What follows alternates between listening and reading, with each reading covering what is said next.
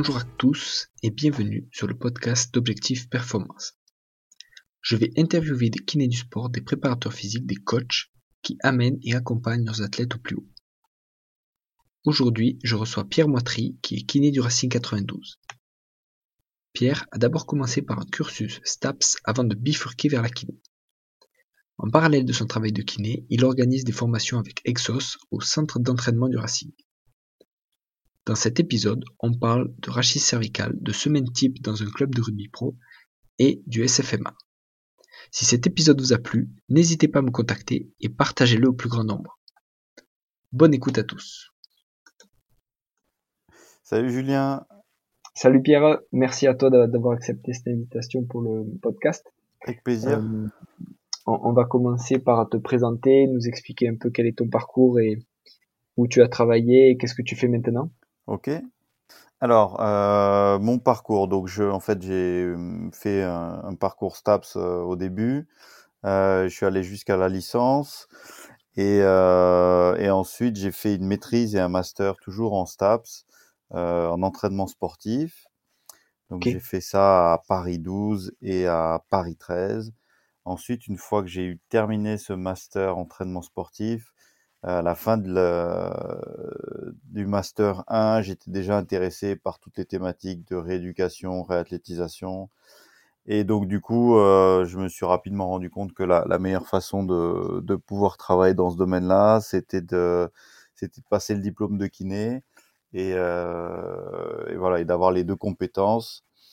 Donc, euh, donc j'ai fait une première année comme candidat libre à Saint-Michel. Et ensuite, j'ai eu le concours à la Pitié-Salpêtrière. Donc, euh, je suis allé terminer mes études à la Pitié-Salpêtrière, enfin à la PHP. Et, euh, et, voilà. Ensuite, une fois que j'ai eu terminé mes études, j'ai commencé à travailler à, au centre de rééducation L'Adapt à Saint-Cloud, où il y avait beaucoup de beaucoup de sportifs, malgré tout, beaucoup d'accidents de, la voie publique, mais aussi pas mal de sportifs notamment des, des, joueurs du Stade français. Et là, j'ai eu l'occasion de commencer directement avec les moins de 19. Euh, j'avais une collègue qui s'occupait des moins de 21. Et donc, j'ai commencé à travailler avec les moins de 19 ans. Euh, voilà, j'ai fait ça pendant trois ans.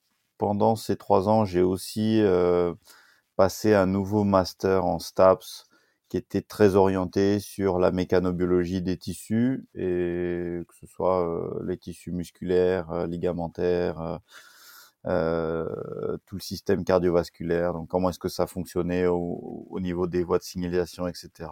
Et ensuite j'ai fait du libéral. J'ai travaillé pendant deux ans libéral, à la fois dans un centre de dans un cabinet de rééducation qui était qui était orienté euh, traumatologie au, sens large, avec euh, avec euh, des sportifs, des pas sportifs. C'était toujours en région parisienne. Hein ça, c'est toujours en région parisienne. C'était c'était à Agnières, ça. Ouais. Et ensuite, ensuite, qu'est-ce que j'ai fait? Euh, Oui, ensuite j'ai travaillé dans un dans un cabinet libéral qui était spécialisé dans la main. Euh, à ce moment-là, j'ai rejoint Massy avec les moins de 17 pendant un an. Et ensuite, j'ai embrayé avec les, les pros à Massy en tant que vacataire. Et euh, j'ai pas fait ça très longtemps parce que euh, deux mois après, j'ai été euh, contacté par le médecin du Racing qui m'a demandé si ça m'intéressait de venir travailler à temps complet euh, au Racing. Et donc voilà, à partir de là, à partir de là, j'ai commencé à travailler 100% au Racing. Donc je suis là-bas depuis depuis 2014, ça fait six ans maintenant et voilà. c'est super, c'est super. Et quand tu as commencé euh, ton cursus en STAPS, tu avais déjà dans l'idée à la base de faire kiné ou tu voulais poursuivre STAPS à fond et faire euh, euh professeur de PS ou quelque chose comme ça? Alors moi au début, j'étais plutôt euh, branché par l'entraînement. Euh, donc je voyais plutôt continuer sur l'entraînement. Je, je, faisais du rugby déjà, j'en ai fait depuis, j'ai commencé à 8 ans, donc j'en ai fait pendant quelques années. Et, euh, et donc mon objectif c'était plutôt de travailler dans l'entraînement. Et puis après euh, dans la préparation physique au fur et à mesure. Mais les deux m'intéressaient. Et, euh, et c'est notamment quand j'étais en, en, master 1 à l'INSEP où j'avais comme comme intervenant Frédéric Aubert qui était qui était à ce moment-là préparateur physique du Stade Français Ouais. et qui m'a beaucoup, beaucoup, beaucoup appris et, et qui m'a pas mal sensibilisé à toutes les thématiques de prophylaxie, toutes les thématiques, pardon, de prophylaxie. Mmh. Et voilà, et pas la préparation physique au, au, sens performance, mais aussi le côté prévention. Et puis, et puis du coup, ça m'a amené aussi à réfléchir un peu aux problématiques de, de, de retour après blessure et, de la façon dont c'était géré. Ouais, c'est génial. Et puis, et puis Fred Aubert, il est hyper réputé là-dessus et, il a une pédagogie qui est, qui est géniale.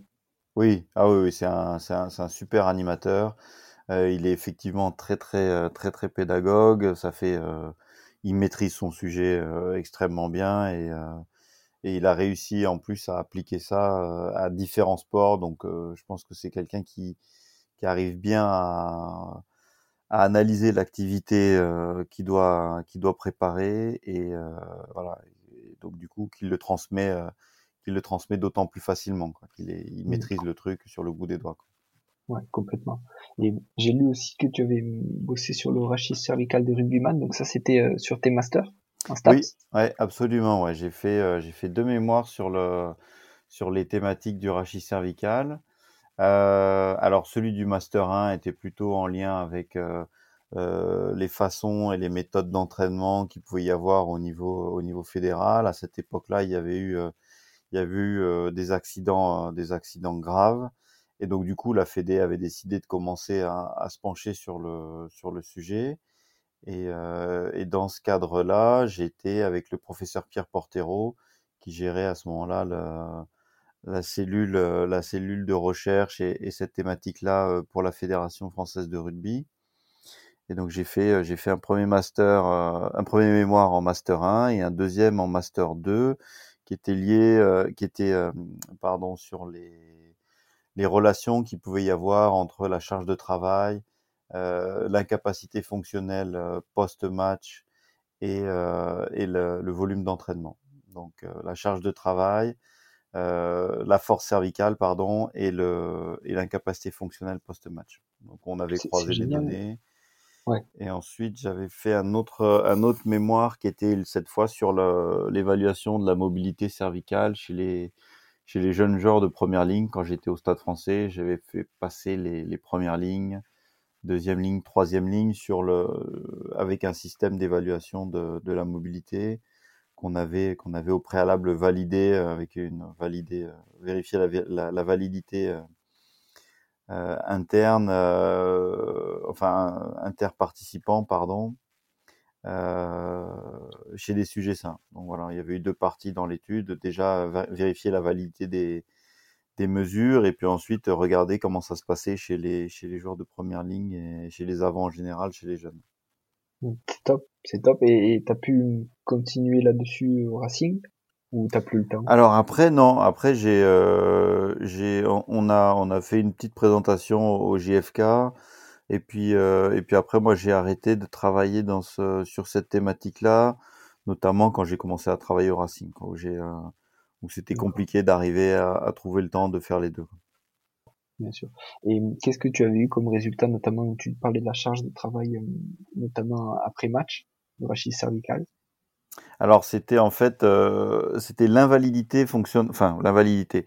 C'était euh, l'utilisation d'un questionnaire qui s'appelait le Neck Pain Disability Scale qui était un, un, questionnaire qui évalue en fait la fonction cervicale et, euh, et, donc en fait, on se rendait compte, notamment, c'était c'était un, des, un des aspects les plus importants. Bon, déjà qu'il y avait très peu de, de, de travail spécifique euh, pour les premières lignes. C'était essentiellement des, des, méthodes de travail euh, au joug ou éventuellement et très rarement des oppositions. Euh, il y avait très peu de renforcement, ou enfin il n'y avait pas de renforcement hein, qui était vraiment mis en place. Donc il y avait une, un, volume d'entraînement qui était très faible. Euh, il y avait euh, une incapacité fonctionnelle post-match qui perdurait avec le nombre euh, d'années d'activité.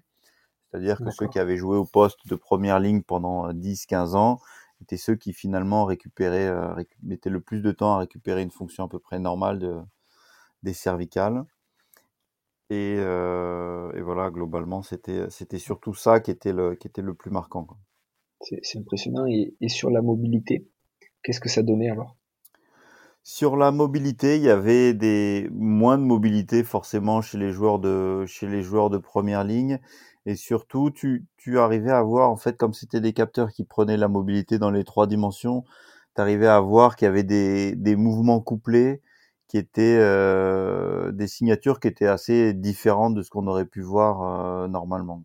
C'est-à-dire euh, ou des, des, des, joueurs qui compensaient énormément avec de la rotation quand il, de l'inclinaison quand il fallait faire de la rotation et et qui avait qui avait un peu de difficulté, en tout cas qui avait des signatures au niveau de la mobilité cervicale qui étaient qui étaient différentes de ce qu'on aurait pu attendre ou de ce qu'on pouvait retrouver dans une population dans une population saine. Après les résultats, les traitements statistiques n'ont pas montré non plus de de grosses de grosses variations en termes d'amplitude pure, mais il y avait, si tu veux, cette cette signature, on va dire, du, de, des mouvements, des mouvements couplés qui, qui, qui était intéressante. Mais c'était plutôt une analyse qualitative. D'accord. Et est-ce que tu avais des profils types en fonction des postes, notamment, tu vois, entre le, le pilier droit, le talonnaire et le pilier gauche, il y avait, on va dire, un profil type et certains mouvements qui étaient plus difficiles en fonction du poste, ou pas forcément Non, euh, au niveau des, c'était, euh, si tu veux. Il n'y avait pas de, il y avait pas de différence nette. Tu voyais que bon, il y avait euh, une tendance à, mmh. la perte de mobilité euh, chez les premières lignes, mais il n'y avait pas de différence qui était suffisamment forte pour que tu puisses dire que c'était. et puis après, l'échantillon était, était, était relativement faible, enfin était même très faible. Donc, donc c'était plus voilà, une, étude préliminaire qui aurait pu donner euh, suite, si tu veux, à un travail, euh, un travail de thèse, mais ça s'est arrêté là finalement. D'accord, super. Et hum, maintenant que tu es au Racing, donc tu disais depuis 2014, ça fait hum, deux ou trois ans que tu organises hum, des formations d'Exos au sein du Racing. Donc si je me trompe pas, il y a le Performance Therapy Mentorship, il y a le Performance Mentorship, et c'est ce mois-ci, tu as fait aussi le SFMA. Euh, est-ce que est-ce que tu l'utilises? Comment tu le, tu le mets en place? Est-ce que vous, en tant qu'équipe, vous l'utilisez tous et, vous communiquez là-dessus ou, comment ça se passe? Alors, nous, on l'utilise. Euh, donc là, quasiment, euh, enfin, c'est pas quasiment, c'est l'ensemble de l'équipe a fait, si tu veux, le, parcours, le parcours, en tout cas, le Performance Therapy Mentorship. Donc nous, c'est quelque chose qu'on utilise, qu'on utilise énormément effectivement parce que parce que déjà quand on doit faire des transmissions, c'est euh, c'est assez pratique parce que tout le monde se tout le monde se comprend et tout le monde a à peu près les idées claires par rapport à la progression. Euh, ensuite, c'est c'est aussi un outil qui permet de d'appréhender ou en tout cas un système qui permet d'appréhender euh, l'ensemble des, des, composants de la de l'activité rugby, puisque au rugby, tu as accélération, le mec qui court à vitesse max, le mec qui fait des changements de direction, et donc tu as une progression qui est euh, préconstruite en fait pour chaque euh, pour chaque type de mouvement, et ça et ça c'est quelque chose qui est assez qui est assez appréciable quand tu travailles en équipe. Donc donc ça c'est la première chose, et ensuite par rapport au SFMA euh, oui, oui, bien sûr. L'objectif, c'est d'avoir encore une fois une culture commune et, euh, et des idées un peu, euh, un peu claires sur, la, sur les, les, façons de travailler de chacun. Quoi. On vient tous avec des, des, des parcours différents. C'est une, c'est, une super, euh, c'est une super, c'est une richesse quoi, vraiment. Mais, euh, mais ensuite, il faut, il faut quand même qu'il y ait des, des choses qui soient communes. Et, et le SFMA, c'était, c'était par rapport à ça. Maintenant, comme tu le sais, on est confiné depuis depuis quelques temps et, le confinement est arrivé quasiment juste après la formation, donc euh, donc pour le CFMA c'est difficile de te, de te répondre sur de le mettre en place. Ouais, ouais, mais mais on a, je pense que ce sera quelque chose de d'extrêmement d'extrêmement utile. Quoi.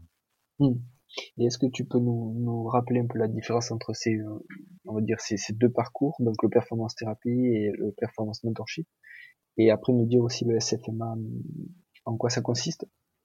Alors, le Performance Therapy Mentorship, tu vois le, système d'Exos euh, globalement. Euh, tu t'abordes tous les composants du système Et en plus de ça, tu as une, une, une, introduction aux thématiques spécifiques qui vont être, qui vont être celles d'un kiné qui s'occupe de la rééducation et de la réathlétisation d'un joueur.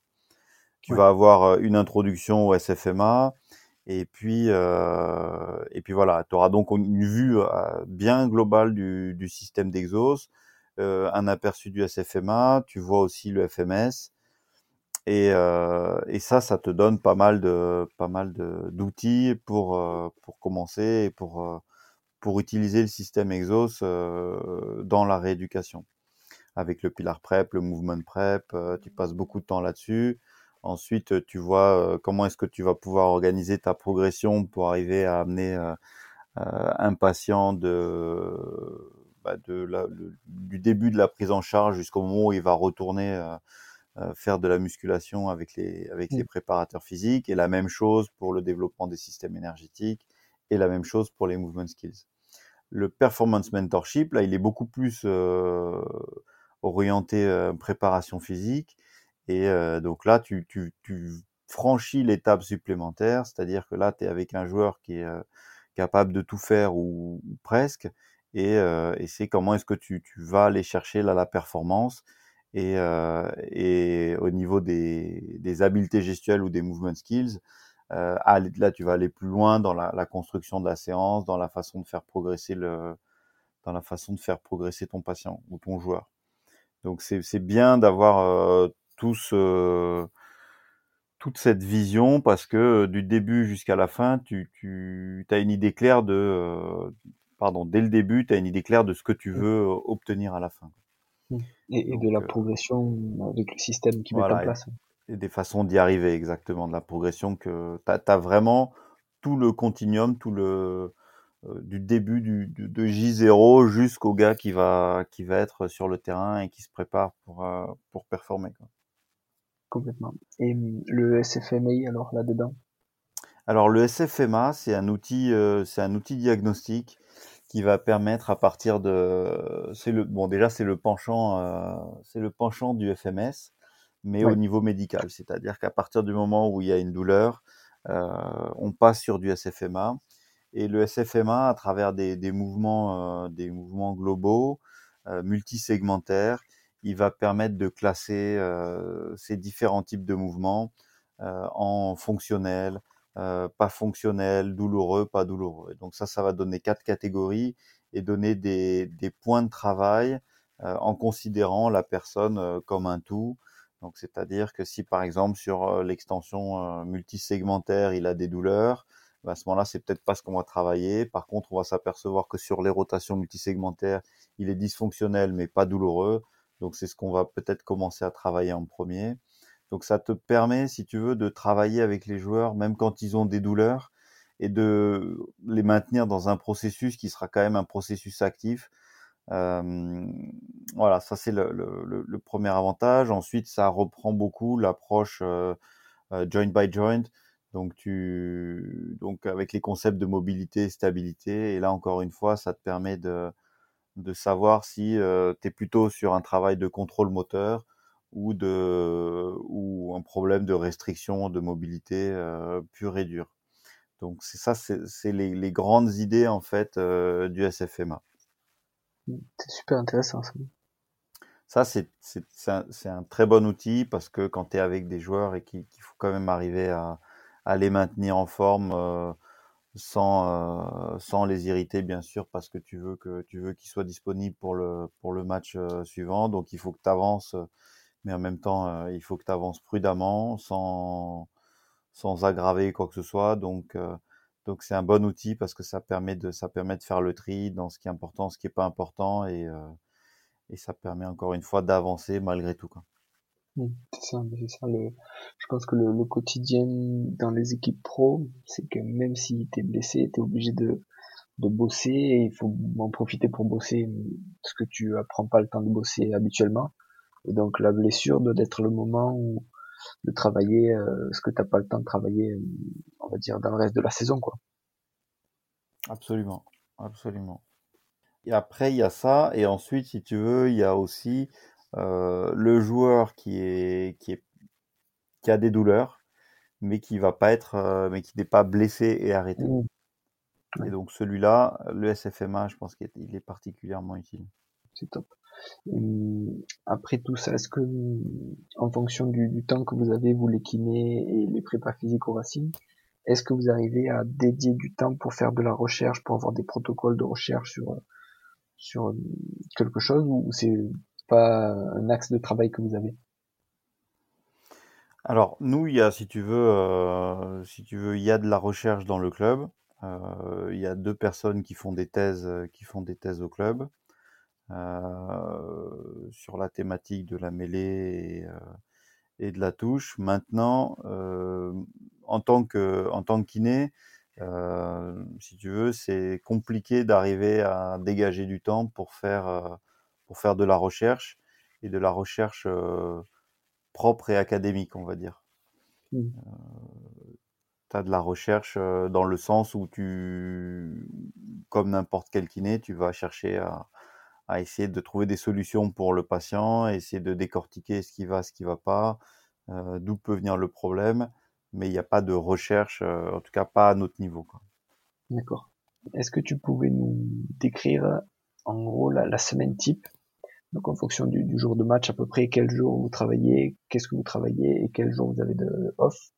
Et après une journée type euh, d'une semaine type d'entraînement comparé à une un game day quoi. Et qu'est-ce que vous vous faites en tant que kiné? À quel moment par rapport au match ou et à quel moment voilà dans la semaine aussi? D'accord.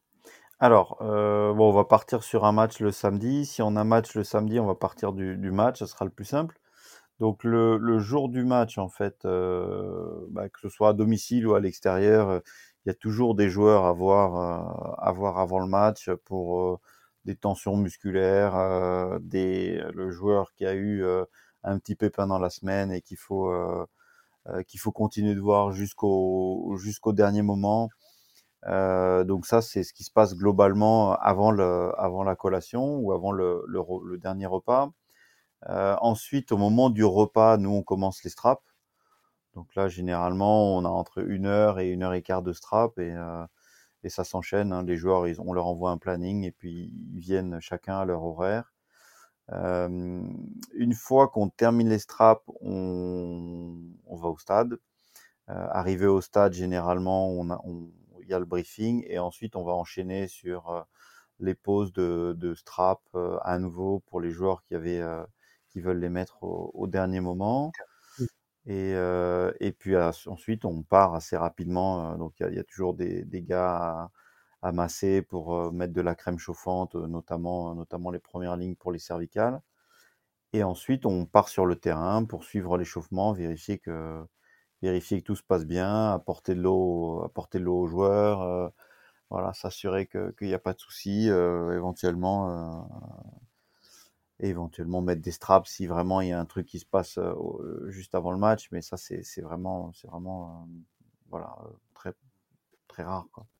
Ouais. Euh, notre rôle une fois qu'on est parti sur le match euh, il est plutôt d'aider le d'aider le médecin à, à, repérer les joueurs qui sont euh, qui pourraient avoir des soucis à communiquer avec lui pour pour le pour le sensibiliser s'il y a un joueur qui nous dit qu'il commence à avoir des petits euh, des petites tensions musculaires ou des voilà que les coachs puissent s'organiser aussi pour euh, pour commencer à faire chauffer un, éventuel remplaçant. On a un rôle aussi par rapport aux commotions pour euh, assister le, médecin de match et, le kiné qui est avec lui sur les éventuels chocs ou, situations qui auraient pu qui auraient pu poser question pour que eux ils vérifient à leur tour sur le sur la tablette. Voilà, ça c'est globalement le rôle qu'on a, si tu veux, pendant le pendant le match. À la mi-temps, on repart sur des straps s'il y a besoin. Voilà. Et, enfin, en cas de blessure, bah, l'objectif c'est d'être actif et et d'arriver à agir le plus rapidement. Donc c'est poser une contention s'il le faut voilà, poser les straps, euh, voilà, tout ça, c'est des choses qu'on fait directement au bord du terrain. Ouais. Après le match, on va faire euh, tous les le bilan. Donc le médecin, il va voir les joueurs, il va faire, il va poser les diagnostics, éventuellement organiser les organiser les rendez-vous et puis et puis nous on fait les on commence les, les premiers soins quoi, directement. Donc, pareil, les straps, les machins, les compressions, les game ready, voilà. Et ensuite, donc généralement, on est repos le dimanche. Et le lundi matin, on repart. Souvent, si on a joué le samedi, il va y avoir un circuit récup. Donc nous, le lundi matin, on voit les, voit les blessés du match. On refait le point avec le doc. On commence les traitements. Et généralement, lundi après-midi, on s'occupe des, joueurs qui sont blessés, mais plutôt longue durée. Euh, à la fin de cette journée, généralement, on fait le staff avec les prépas physiques pour organiser la semaine des blessés. Et là, on définit les indisponibilités. Enfin, le médecin définit les indisponibilités et, euh, et voilà. Et là, ensuite, à partir de là, on fait notre programmation. Euh, ensuite, généralement, on travaille le mardi matin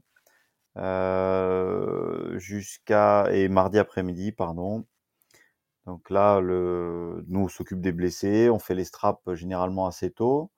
Euh, ils ont une réunion à 8h, à 8h30, ils font les straps. 8h, euh, 8, 9h, pardon, on est sur les, on est sur les avant l'entraînement. Et ensuite, à partir de 9h30, 10h, en fonction des, en fonction des, horaires, on, peut enchaîner avec les blessés longue durée. Généralement, on enchaîne avec les blessés longue durée jusqu'à midi, midi et demi. Et ensuite, entre midi et deux, on voit les joueurs qui se sont entraînés, mais des fois qui ont des, qui ont des petits soucis. Et l'après-midi, on repart sur les blessés longue durée. D'accord. Fin de journée, on repart sur les joueurs qui se sont entraînés. Et donc, euh, le, ça c'est pour le mardi. Le mercredi, généralement, on est repos. Le jeudi, c'est une journée continue. Et ça ressemble à, Mardi. Ouais, ça ressemble beaucoup au mardi, sauf qu'on termine plus tôt. Euh, et ensuite, on arrive au vendredi, c'est le Captain Run, et ensuite, on, là, on, ou on décolle et on, on part euh, en déplacement, ou alors on, on, termine à la maison et, euh, et on se retrouve le samedi, le samedi quelques heures avant la collation. Ok, super. Et pour en revenir au match, donc vous êtes deux kinés et un médecin à intervenir sur le terrain? Alors, tu as un kiné qui est en, tribune avec le médecin de match. Et euh, tu as euh, un kiné et le doc qui sont euh, le, long des, le long des lignes de touche pour suivre au plus près les, les joueurs et pour, euh, voilà, pour pouvoir voir si jamais il y a un problème, pour pouvoir être proche pour intervenir rapidement s'il y a besoin, etc. Et donc ton médecin de match et le kiné qui est avec lui, ils interviennent qu'en cas de commotion. Oui, Absolument. Le médecin de match, c'est un médecin, c'est un médecin qui est désigné par la Fédé, ouais. si je me trompe pas. Et, euh, et le kiné, c'est, euh, il est juste, il est là pour assister le, pour assister le médecin. Donc, si par exemple le médecin de match a besoin de faire un protocole, euh, c'est le kiné qui prend le relais avec la tablette, qui marque les événements. Voilà, on est, on est vraiment fonction support du médecin de match quand on joue à domicile. Quand on joue à l'extérieur, c'est un peu différent. Et quand on joue à domicile, c'est comme ça qu'on procède. Généralement, le médecin de match va faire le, va aller faire le protocole, et, euh, et à ce moment-là, euh, à ce moment-là, le kiné va garder la tablette et va rester en tribune pour, euh, pour pouvoir aider le, le, kiné et le médecin de, du, du, club qui sont au bord du terrain si jamais ils ont une suspicion de commotion, qui te demandent de vérifier les images. D'accord. Euh, là où le, le, médecin de match va faire passer le, oui. le HIA, euh, le médecin de match a aussi l'écran avec le match qui se, qui se déroule. Et donc, si tu veux, tu marques les événements ouais. sur la tablette. Et ensuite, une fois que tu es à l'intérieur dans la salle d'évaluation, tu peux revenir à l'événement, regarder le, regarder les images, faire les ralentis, etc. Mais généralement, quand on est là, euh, c'est que de toute façon, tu as déjà vu sur la tablette qu'il y avait quelque chose de louche. Quoi. Donc, euh, il part faire l'examen, enfin, il part faire le, le, le HIA avec le, avec déjà les infos euh, de la vidéo. C'est super bien fait. Ouais, c'est bien organisé maintenant. Après, c'est pas encore parfait, mais, euh, mais ça permet quand même d'y voir un petit peu plus clair qu'il ouais. y a quelques années. Quoi. Avant, il n'y avait mmh. pas de tablette, il n'y avait pas tout ça. Tu pouvais pas circuler le long du terrain de l'autre côté. Euh, voilà. Donc là, maintenant, ils ont, ils ont vraiment, ils ont vraiment fait du bon, du bon travail. Euh, je voulais aussi te poser des questions des, des gens qui t'inspirent aussi bien au niveau, euh, on va dire, du, sport et de la performance que, que autre. Donc, est-ce que tu as des, des, mentors ou des gens, on va dire, sur qui tu as pris exemple et qui t'ont aidé à, à, avancer? Euh, écoute, au niveau des mentors, je dirais donc euh, Fred Aubert qui m'a beaucoup, euh, qui m'a beaucoup apporté euh, parce qu'il avait une façon très claire et euh, de- d'expliquer les choses et ça c'était vraiment, euh, c'était vraiment très agréable. Ensuite, des mentors plus récemment,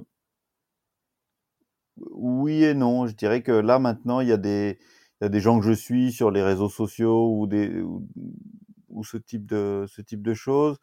Il y a les, les gens de Altis qui sont qui ont, qui ont l'air de, de voilà de- d'avoir des idées qui sont très intéressantes. Et euh, à l'heure actuelle, c'est plutôt euh, c'est plutôt ça que je voilà, je dirais que les, les, les membres du groupe Altis, la Phoenix, euh, c'est particulièrement c'est particulièrement intéressant. Ou en tout cas, en ce moment, ça me ça je trouve ça assez Et tu intéressant. vas ouais. essayer d'aller voir ce qu'ils font ou de les contacter? Tu vas essayer de les contacter? Non, non, non. Pour l'instant, je, je me, pour l'instant, je, je reste, je reste dans le coin et euh, et je, je fais le cours en ligne qui est déjà, qui est déjà un bon pavé. Et euh, mais c'est des idées qui sont voilà, qui sont différentes un petit peu de ce qu'on peut retrouver. Et puis, euh, et puis c'est un domaine que je connais un peu moins, c'est-à-dire le, le, le sprint. Donc, euh, donc ça, ça m'intéresse d'en d'en savoir un peu plus sur ce domaine-là. Et dans la même, dans la même lignée, est-ce que tu as des, des livres préférés Non, euh, il y a le, il y a le, le livre de Exos, là, Every Ouais. Day is Game Day, euh, dont je me suis beaucoup servi au début. Mais à l'heure actuelle, bon, je, je te dis, avec ce programme d'Altis, là, j'ai commencé, euh, j'ai commencé en août ou septembre août dernier. Euh, J'en fais, euh, on va dire, euh, 20 minutes euh, à 30 minutes. Euh, J'essaye d'en faire un peu tous les jours et, euh, et j'y suis encore. Donc, euh, donc si tu veux, ça me, ça, ça, ça prend beaucoup de temps. C'est très riche, mais en même temps, c'est assez dense et puis il y a beaucoup de, il y a beaucoup de concepts à, à maîtriser. Donc, euh, donc pour l'instant, j'ai j'ai j'ai pas tellement d'autres lectures que que, que ce cours en ligne euh, que j'essaye de faire dès que j'ai un petit peu de temps. Et une question aussi que je me posais, c'est en gros, ce ce podcast il est axé sur la performance, donc en gros les, les gens qui euh, aident les athlètes à, augmenter leur niveau, augmenter leur performance, mais donc forcément c'est des gens qui arrivent à se structurer pour être eux-mêmes performants dans leur domaine. Et du coup, une question que je voulais te poser, c'est comment tu t'organises? Tu vois, tu disais que tu arrivais à, à te donner 20-30 minutes par jour, euh, on va dire, de lecture et d'apprentissage. Et comment tu arrives à te structurer pour te dire, ben voilà, euh, on va dire ça, c'est de temps en temps, c'est ma journée de boulot classique, mais je prends du temps sur mon temps euh, personnel ou en famille pour faire, euh, pour, on va dire, euh, pour avoir tel ou tel objectif professionnel aussi, mais, mais différent, quoi. Comment tu t'organises, comment tu le construis? Mm, mm. Alors, déjà, je pense que c'est donc c'est très compliqué d'arriver à, trouver déjà un équilibre sans arriver à sans parler du de l'équilibre qu'il peut y avoir entre euh, enrichir enrichir ses connaissances et euh, et, et- faire son travail euh, de kiné de, de, Mm. de club. Euh, il y a déjà l'équilibre qu'il faut ou, ou qui qu'on cherche à avoir entre entre la famille et le travail. Donc ça c'est la, la première chose et ça c'est euh, ça c'est quelque chose d'important et, et c'est c'est assez difficile. Donc effectivement il faut euh, il faut euh, il faut profiter de- au maximum des moments et essayer de structurer comme tu dis. Donc c'est une une, une Mm. très bonne question. Euh, ensuite en ce qui concerne le le l'équilibre entre les connaissances et, et le travail, ben là, il n'y a pas tellement de, il y a pas tellement de, de secrets. Hein. Il faut être, euh, il faut passer un peu plus de temps. Il faut arriver plus tôt. Moi, ce que je fais, c'est que euh, je me lève très tôt. Euh, J'arrive très tôt au club. Euh, ça me laisse du temps. Je me lève à 6 heures. Euh, comme ça, j'arrive euh, environ une heure avant que, avant que les joueurs, euh, avant que les joueurs soient là. Ça me laisse le temps de, ça me laisse le temps de regarder et d'affiner les programmes s'il y a besoin. Ça me laisse le temps d'avoir ces euh, 30 minutes de, de cours, de cours le matin, et voilà. Et une fois que j'ai fait ça, là, la journée peut partir. Donc moi, c'est la, la, la, façon que j'ai de, mmh. de le faire. Et ensuite, une fois que la journée est terminée, j'essaie de rentrer à la maison et de et de me consacrer à ma famille. Ouais, donc tu, tu, coupes bien entre les deux, quoi. Ouais, voilà. Enfin, en tout cas, le soir, j'essaye de pas repartir sur du sur du boulot. Il euh, y a, y a pas de, il y a pas vraiment de secret, hein, parce que ce qui est difficile dans un quand t'es kiné dans un club, c'est que euh, bah, le, travail il peut arriver à n'importe quel moment. Donc tu peux pas te dire, euh, voilà, entre entre midi et deux, je vais me, je vais me faire, je vais me faire 30 minutes de cours parce que à tout moment, tu viens de commencer et puis poum, il y a un joueur qui arrive et puis qui a besoin d'être vu et et, et, donc c'est pas c'est pas fiable quoi. Donc la meilleure façon c'est de c'est de venir quand il y a personne euh, et il y a personne le mmh matin très tôt. D'accord. Et est-ce qu'en plus de ça, tu arrives à avoir des moments pour toi-même faire du sport? Alors ça c'est pareil, c'est assez mmh. compliqué, euh, mais c'est quelque chose auquel je m'astreins parce que c'est aussi je considère que ça fait partie de mon travail, c'est-à-dire que être capable de déjà contrôler et comprendre les mouvements que je vais demander aux joueurs par la suite, c'est important. Et euh, le ressentir, le faire, euh, c'est au moins aussi important que de le lire, si ce n'est plus. Donc, euh, donc euh, ça, dès que j'ai un moment, alors là c'est pareil, c'est encore par tranche d'une demi-heure, mais dès que j'ai un moment, j'essaye de le faire, de le faire trois, quatre fois dans la semaine, de prendre une demi-heure pour faire un programme et et aller faire des exercices que je vais proposer ou, ou, même moi découvrir de nouveaux exercices et des nouvelles façons de travailler. Après, c'est très compliqué d'arriver à avoir des séquences de une heure, une heure et demie où on va pouvoir faire des longues séances. Donc, euh, plutôt que de d'essayer d'en faire une ou deux fois dans la semaine, je préfère en faire euh, trois ou quatre fois des petites séquences d'une demi-heure et puis les, les fois où j'ai une heure, eh ben j'en profite encore plus. Mais euh, c'est bien, c'est comme ça qu'il faut s'organiser. Je pense en répétant souvent un petit peu, ça te permet de rester disponible pour l'équipe et en même temps toi de, de, de prendre un petit peu de temps pour toi et, et de pratiquer quoi. Oui, et puis encore une fois, c'est presque pas tant du temps pour moi que du temps pour mieux comprendre les trucs et pour être euh, pour être plus précis dans les consignes, plus précis dans la façon que tu vas présenter les choses. Ça, permet vraiment de comprendre beaucoup de choses. C'est à partir du moment où on fait plus ça, à mon avis, on perd un peu le fil.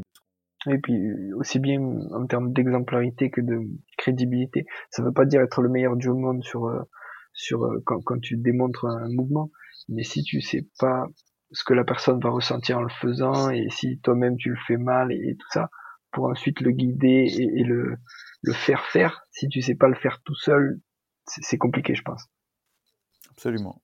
J'avais une dernière question pour euh, les gens qui sont intéressés pour euh, te contacter. Est-ce que tu es disponible sur les réseaux sociaux ou quelque chose que tu utilises comme ça? Euh, alors, j'ai un compte Instagram où je, où je mets quelques, quelques renseignements sur les formations qu'on organise. Mais sinon, euh, on peut me contacter très facilement sur mon adresse mail pierre du bas moitry m o i t r y hotmail.com. Super. Pas de problème, je réponds. Je pense que c'est noté pour tout le monde. Merci beaucoup Pierre, merci pour, euh, pour ta disponibilité et, le temps que, que tu m'as donné pour enregistrer cet épisode. Pas de problème Julien, à très bientôt. Voilà, j'espère que vous êtes régalé. N'hésitez pas à me contacter ou à contacter directement Pierre. Si vous avez aimé cet épisode, je compte sur vous pour mettre une bonne note et le partager. À très bientôt pour un nouvel épisode.